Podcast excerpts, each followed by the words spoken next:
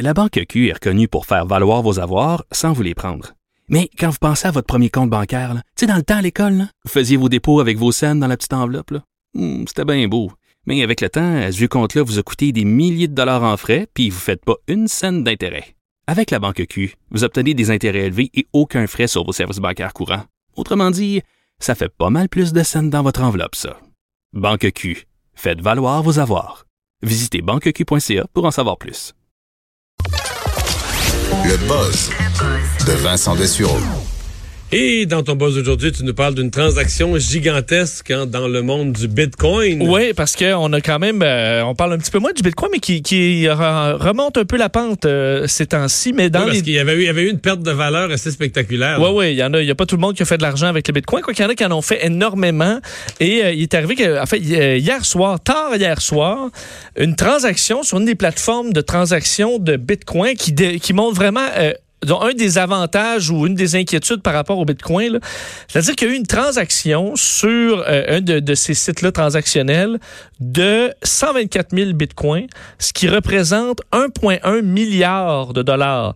Euh, transaction qui évidemment, n'est supervisée par aucune banque, aucun gouvernement, aucun tiers parti. Alors, on ne sait pas qui a vendu à qui, mais on sait qu'hier soir, il y a quelqu'un qui a pris 1,1 milliard de dollars de valeur en Bitcoin et qui l'a transféré à quelqu'un d'autre. Euh, on ne sait pas c'est qui A, on ne sait pas c'est qui B. Et euh, il n'y a pas d'intervention policière ou c'est tout l'argent sale. On peut pas bloquer quoi que ce soit.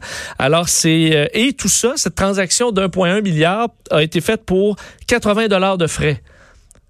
C'est incroyable. Alors imagine, Mais c'est- c'est- dans, dans le milieu bancaire, faire tout ça, ça, il va y avoir une supervision. Évidemment, la banque va être au courant. Il va y avoir des frais qui vont être beaucoup plus que ça. Des grands mouvements d'argent comme ça. euh, euh, tu En peux- plus, en plus, dans le monde bancaire, il y a l'obligation que la transaction soit légale. Exactement. Alors, qui vient compliquer tout. Là. on s'entend que le cartel de Sinaloa peut pas juste envoyer un milliard euh, par, par euh, Interac à, aux Hells, là, par exemple. Alors, euh, le- le- la crypto-monnaie permet ce genre de transaction-là. Et c'est une, trans- une plus grandes transactions de l'histoire en cette mesure, de sorte que, en fait, c'est 0,7% de tous les bitcoins en circulation. Et la personne qui l'a reçu, euh, qui est qu'on ne connaît pas, devient automatiquement le deuxième plus grand propriétaire de bitcoin au monde. Alors, euh, il y a de l'argent qui se brasse là pas mal. C'est qui?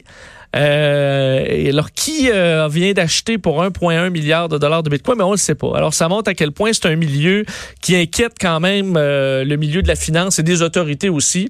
Euh, parce qu'est-ce que c'est de l'argent propre, ce milliard-là? Ben, qui sait? On le sait pas. Et tu peux le transférer pour 80 dollars de frais en- dans une absolue anonymité. C'est quand même spécial. C'est pas vrai que tu nous as trouvé une nouvelle qui va attrister Justin Trudeau? Euh, ben, euh, ça dépend. Ça, en fait, ça va dépendre. Ça va dépendre de, euh, de la première dame. Ça va dépendre de sa femme, parce que euh, on sait que généralement les femmes préfèrent les hommes qui ont de forts traits masculins. là. Ça vient de, de l'évolution, donc pour aller chercher euh, de, la, de la reproduction. Alors en général, dans les sondages, les femmes préfèrent les hommes avec avec de la barbe et plus grands, musclés. Alors ça va y aller comme ça. D'ailleurs, le, le taux de barbe parfait, c'est la barbe de quelques jours, selon euh, les études. Donc, trop de barbe, ça, ça- c'est un peu moins populaire. Et rasé non plus. Alors, une petite barbe de quelques jours, ça fonctionne bien. Sauf que on, se, on se rend compte que quelques femmes qui sont en dehors de ça et qui n'aiment pas la barbe. Et on se Oui. demandait, est-ce que c'est juste une question de goût? Euh, et une étude, parce qu'évidemment, on peut étudier euh, n'importe quoi hein, de nos jours. Ça a été Oui. publié dans le Royal Society Open Science Journal euh, cette semaine. C'est comme quoi les femmes qui ne s'intéressent pas aux hommes à barbe, c'est parce qu'ils ont une peur très grande des parasites.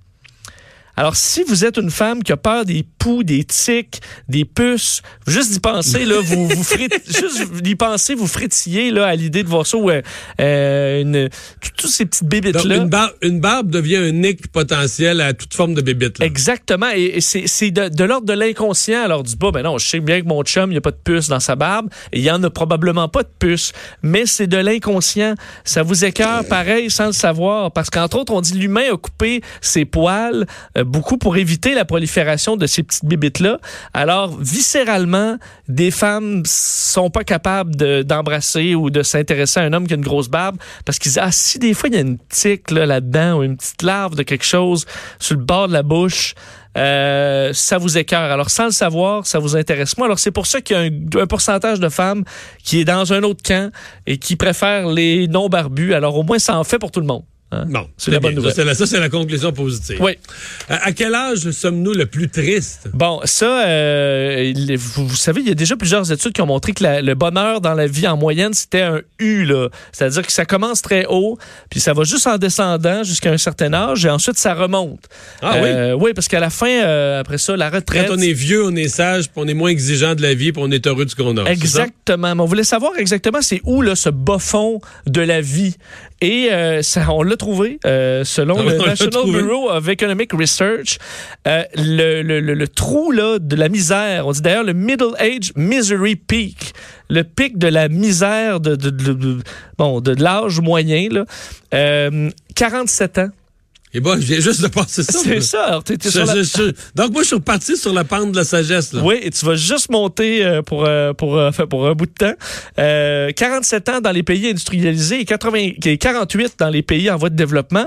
Et ce qui a, de- ce qui a fasciné surtout les chercheurs, c'est qu'ils disent, peu, ils ont étudié 132 pays.